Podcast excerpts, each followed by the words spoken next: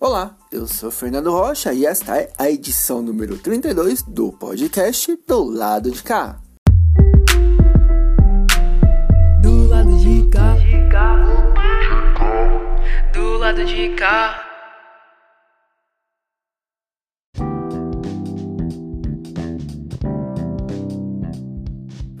Começou hoje, dia 1 de outubro, a campanha nacional de multivacinação, que irá vacinar as crianças e adolescentes até 15 anos de idade.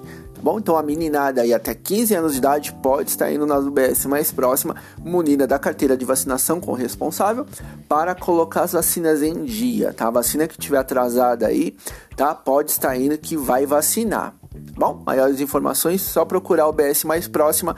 A partir de hoje até o dia 29 de outubro vai estar vacinando, tá bem?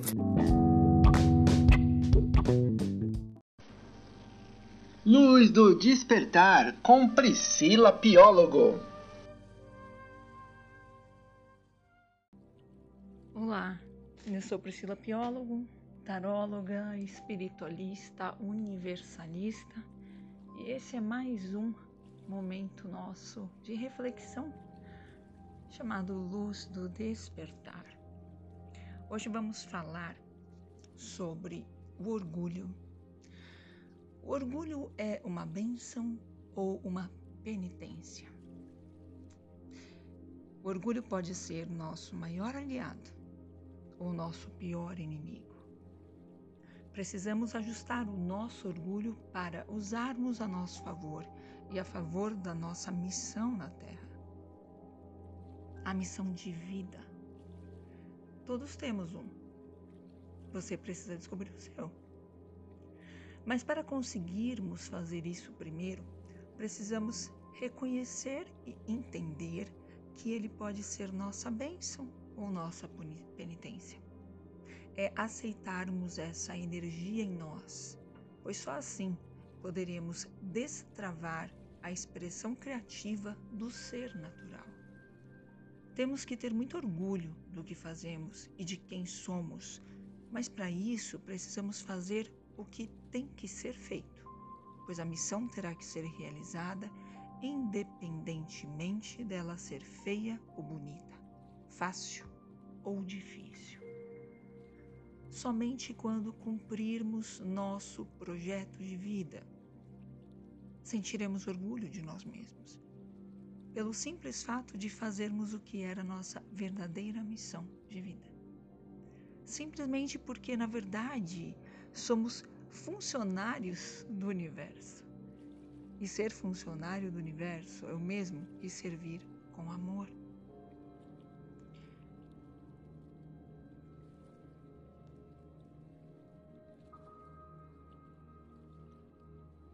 Guarde sempre esta frase. Ser funcionário do universo é o mesmo que servir com amor. Aceite sua missão, busque esclarecimentos sobre ela, independente de qual ela seja, bonita ou feia, fácil ou difícil, ela não vai ser igual a do outro. Você só precisa aceitar com amor. Gratidão.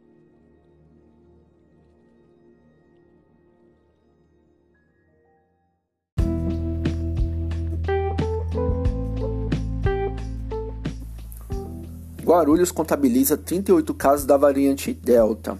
Então, o município de Guarulhos já contabiliza 38 casos. Gente, então vamos tomar cuidado, Vamos continuar nos precavendo, usando máscara, não se aglomerar, usando álcool, porque a variante Delta continua aí, tá? A, mesmo com o avanço da vacinação, temos que tomar cuidado.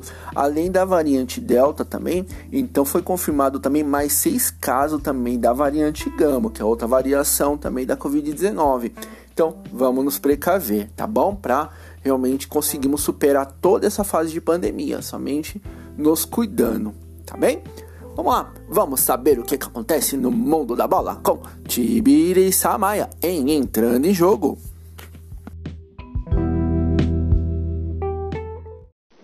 E agora, tudo sobre a peleja da rodada. Entrando em jogo com Tibiriça Maia.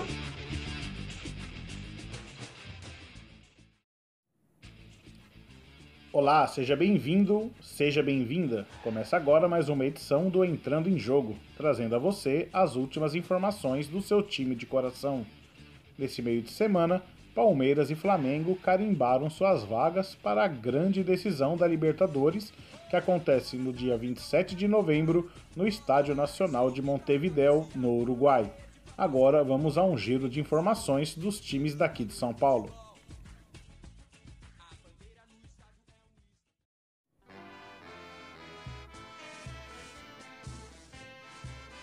O goleiro Cássio está próximo de bater mais uma marca no Corinthians. Com 549 jogos, ele está a um de se igualar a Cláudio como sétimo atleta com mais partidas pelo clube. Em breve, ele também irá ultrapassar o ex-jogador Vaguinho, o sexto jogador que mais atuou pela equipe, com 551 jogos. O goleiro, que já está em sua décima temporada pelo time do Parque São Jorge, concedeu entrevista nesta sexta-feira e falou sobre a importância de atingir essa marca e falou sobre o seu futuro no clube, além de uma análise sobre sua passagem pelo Alvinegro. Boa tarde, boa tarde a todos. É... Feliz, a gente fica feliz com os números. É... Décima temporada pelo Corinthians, é... chegando, atingindo metas, números, isso deixa muito feliz. É lógico, com muito trabalho, dedicação, ajuda de muita gente. Eu acho que a gente não, não alcança esses números é, sozinho. Sempre tem alguém. E aqui no Corinthians muita gente me ajudou. Se eu fosse falar, ia ficar o dia inteiro aqui para agradecer tantas pessoas que me ajudaram. Mas é, é difícil você falar sobre o futuro, assim, sobre metas. Lógico que me sinto muito feliz, lisonjeado de, de vestir essa camisa, de, de estar tanto tempo aqui num, num grande clube. É, para mim, o maior clube do futebol brasileiro. Só quem jogou no Corinthians sabe o que é vestir essa camisa é, jogar na frente da nossa torcida, é, representar uma nação, é, a torcida do Corinthians é muito grande. E eu acho que eu cheguei aos 10 anos, a décima temporada no Corinthians, pensando ano a ano. É, creio que para goleiro ainda tenho bastante coisas para bastante anos de futebol ainda. Hoje o futebol é, vem evoluindo muito, os treinamentos, as maneiras se. No meu ponto de vista, eu tem em mente jogar até os 40 anos, é, lógico, me cuidando. Nesta sexta-feira, o técnico Silvinho comandou um treino tático no CT Joaquim Grava, visando o confronto diante o RB Bragantino. O duelo acontece neste sábado, às 19 horas, em Bragança, partida válida pela 23ª rodada. O comandante alvinegro levará a campo a mesma equipe que venceu o clássico contra o Palmeiras em Itaquera. A única ausência será do volante Gabriel, que cumpre suspensão. O provável Corinthians terá Cássio, Fagner, João Vitor, Gil e Fábio Santos. No meio, Cantilho, William, Juliano e Renato Augusto. E no ataque, Gabriel Pereira e Roger Guedes. O time do Parque São Jorge ocupa a sexta posição, com 33 pontos. E os meus parabéns para a equipe feminina do Corinthians, que conquistou o tricampeonato brasileiro em cima do rival Palmeiras.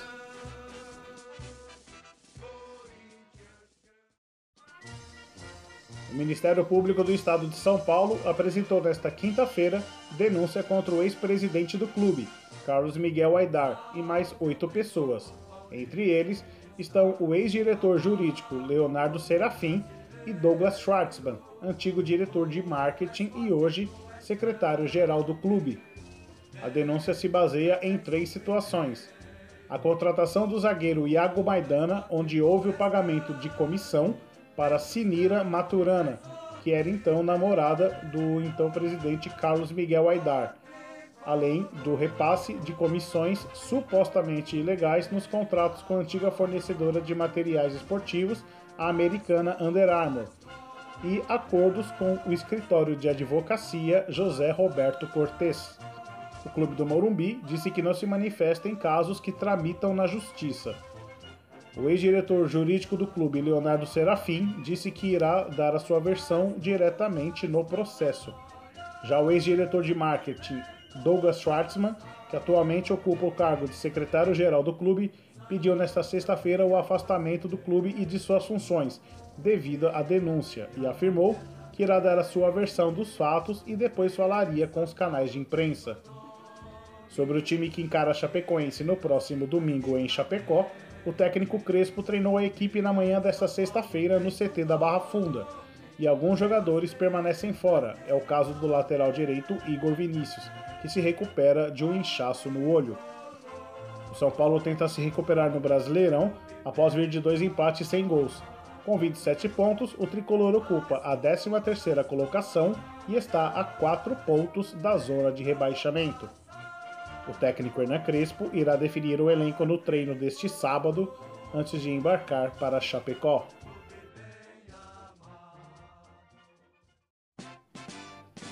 Com as convocações do goleiro Everton, do zagueiro Gustavo Gomes e do lateral Piquerez para a disputa das eliminatórias sul-americanas, o Palmeiras ficará por três rodadas do Campeonato Brasileiro sem esses atletas. Os jogadores convocados se apresentarão às suas seleções após a rodada deste final de semana.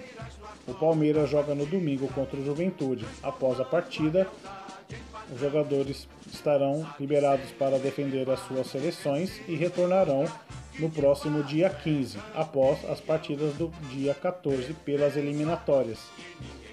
Caso os jogos não sejam adiados pela CBF, os três atletas perderiam as partidas contra América Mineiro no dia 6, Bragantino no dia 9 e Bahia, ainda com data a ser definida pela CBF, mas a previsão é que ocorra no final de semana entre os dias 13 ou 14. Atual vice-líder do Brasileirão, o Palmeiras treinou na manhã desta sexta-feira na academia de futebol, já de olho no confronto diante o Juventude, domingo às 18h15 no Allianz Parque. Lateral Marcos Rocha, substituído no segundo tempo da semifinal da Libertadores contra o Atlético Mineiro, passou por exames nesta sexta-feira e teve constatado uma lesão na coxa direita. O prazo para retorno ainda não foi divulgado, mas a contusão não preocupa o atleta e nem o departamento médico do clube. Para a partida deste domingo, o provável Palmeiras terá o Everton, Gabriel Menino, Luan, Gustavo Gomes e Renan, Piquerez, Felipe Melo, Danilo e Rafael Veiga, no ataque Dudu e Rony. O Palmeiras segue vice-líder da competição com 38 pontos.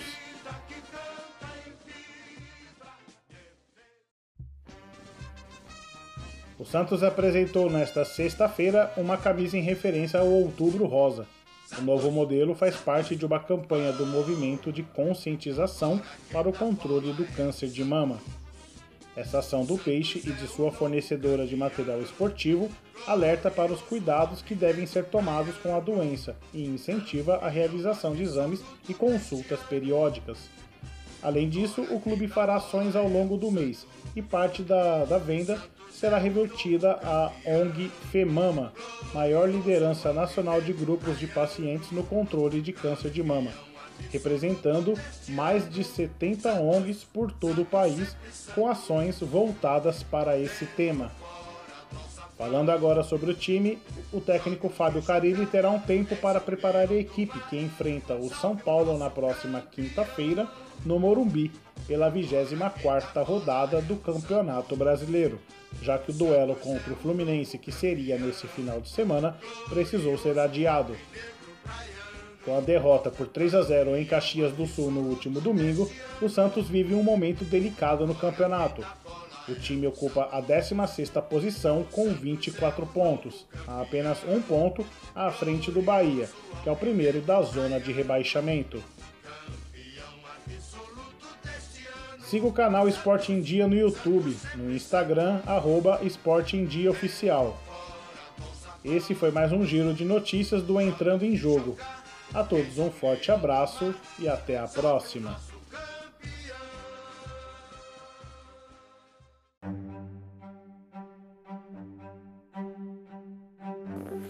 Vamos para os números da Covid-19 em Guarulhos.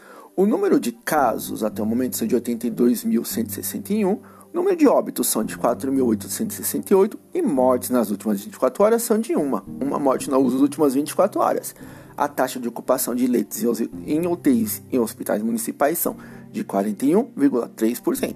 Tá? Então são dados da própria Secretaria de Saúde do município de Guarulhos na data de hoje, dia 1 de outubro, tá bem? Então vamos saber das curiosidades da sétima arte com Tiago Xavier em Momento O Poderoso Chofer.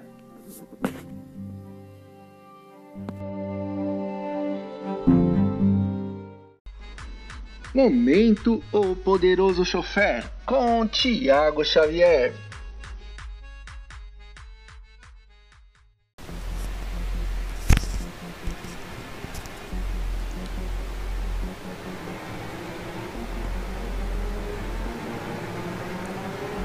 Buongiorno ragazzi, benvenuto al podcast do lado de cá. Io sono Giacomo Corleone e essa é a coluna O Poderoso Chofer. Bambini, nessa semana estrearam dois filmes sobre um caso real de assassinato. É sobre uma menina que matou os pais, ou um menino que matou os pais dela, não sei. Essa estreia aparentemente revoltou um pessoal que assiste qualquer filme sobre serial killer feito lá fora mas dá ataque de moralismo quando fazem filmes sobre crimes reais feitos aqui no Brasil. Mas não é sobre isso que falaremos hoje, mas sim de um outro filme sobre crimes reais cometidos aqui no Brasil, que no caso é Macabro, de 2019, inspirado no caso dos irmãos necrófilos de Nova Friburgo. Em fevereiro de 1995, o ataque brutal a um casal em uma cachoeira em Nova Friburgo, região serrana do Rio de Janeiro, deu início a uma caçada a dois irmãos que acabou mobilizando todo o efetivo do BOP e que só viria a ter sucesso em dezembro daquele ano, após o cometimento de mais cinco crimes e uma revolta popular que culminou no incêndio da casa dos pais da dupla. Ibrahim e Pedro Henrique.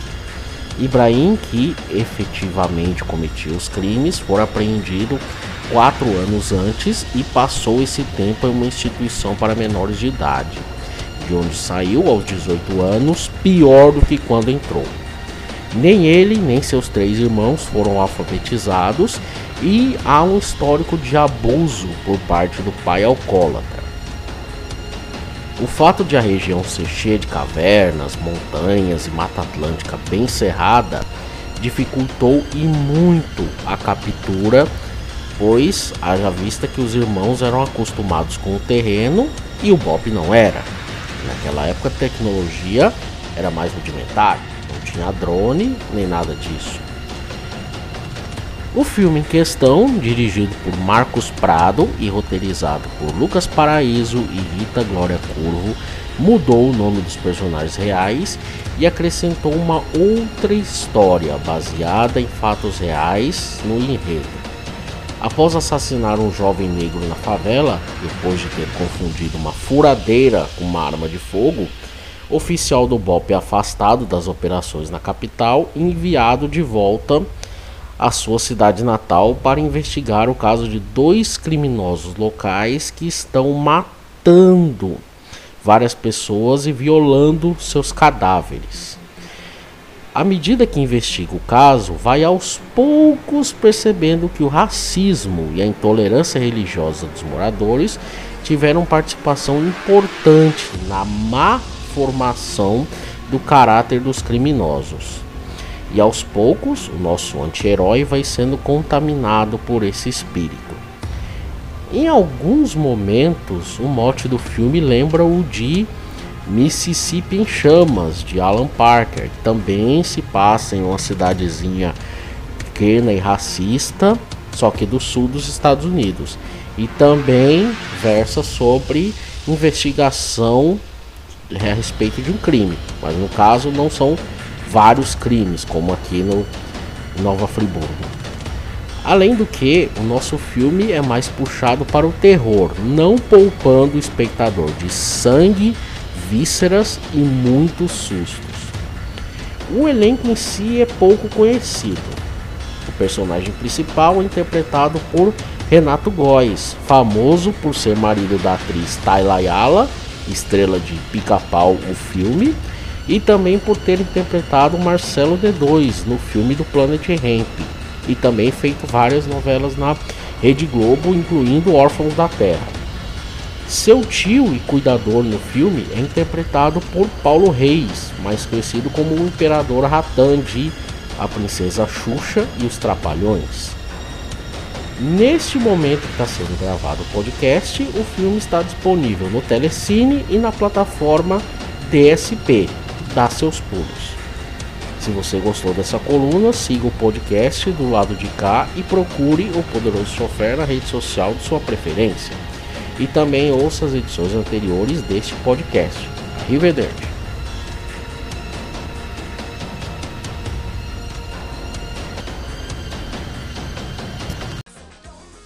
Fala DJ com DJ Márcio. E aí galera, tudo bem com vocês? Eu sou o DJ Márcio Alexandre e esse é mais um Fala DJ.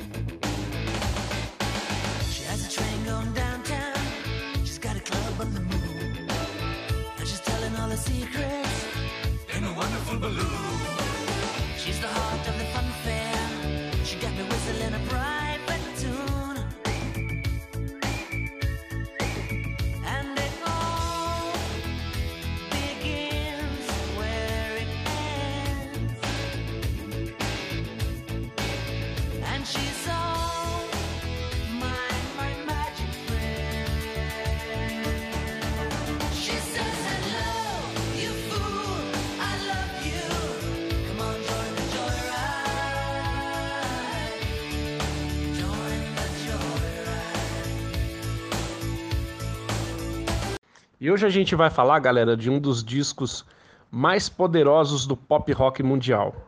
É o Joyride, disco lançado em 1991 pela banda sueca Roxette, banda aí influentíssima aí do pop rock mundial, né? Emplacou aí vários sucessos, né? E o disco tá entre os 100 discos mais vendidos do mundo. É o disco premiadíssimo aí. A gente abriu a edição, né, com a música título Joyride. Né?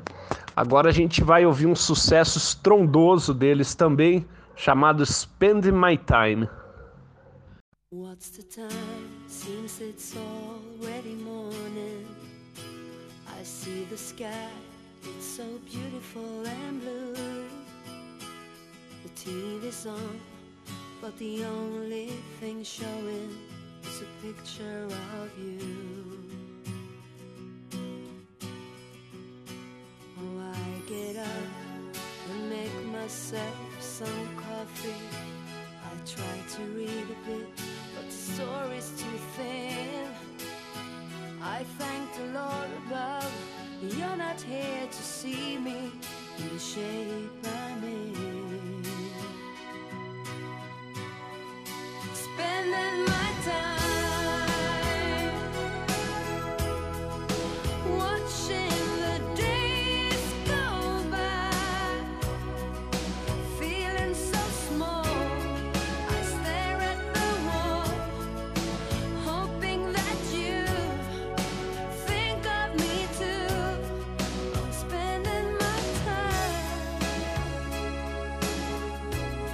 A banda aí tendo como principais músicos aí Mary Fredrickson e Peter Gessler estava realmente inspirada, né? A gente ouviu dois grandes sucessos, agora a gente vai ouvir outra música chamada Big L.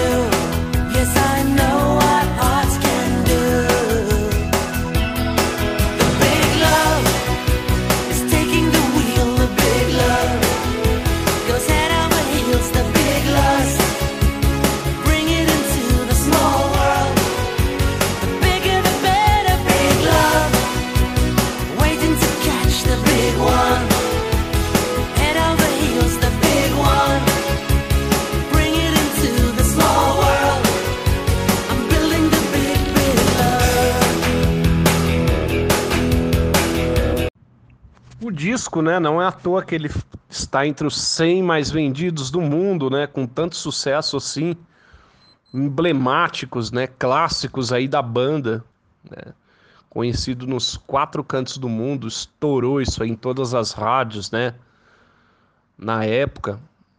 E além dessas músicas, né, há outras também de qualidade, a gente vai encerrar a edição com um mega sucesso da banda chamado Failing Like Flower. É grande sucesso da banda. É só digitarem nas plataformas Rockset, Joyride, ouvirem alto e bom som. Beleza? Esse foi mais um Fala DJ e até a próxima.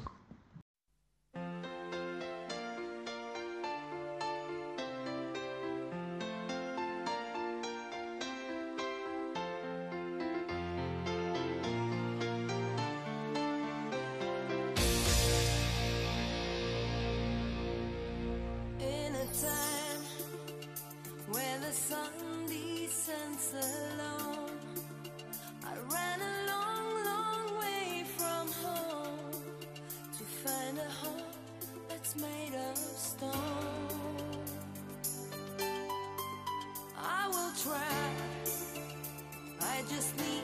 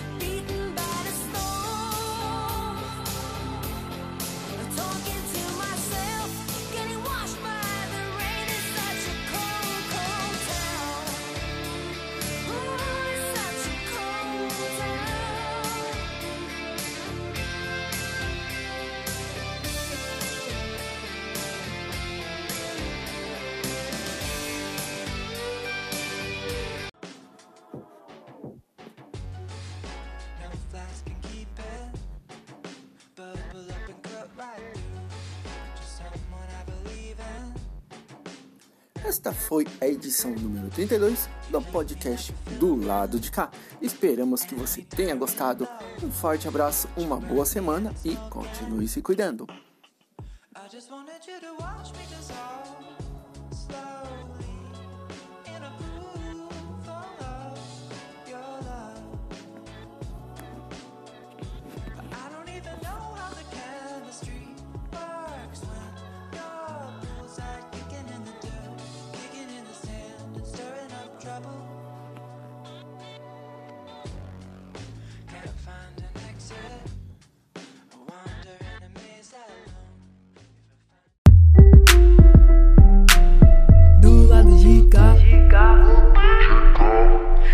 Lado de cá.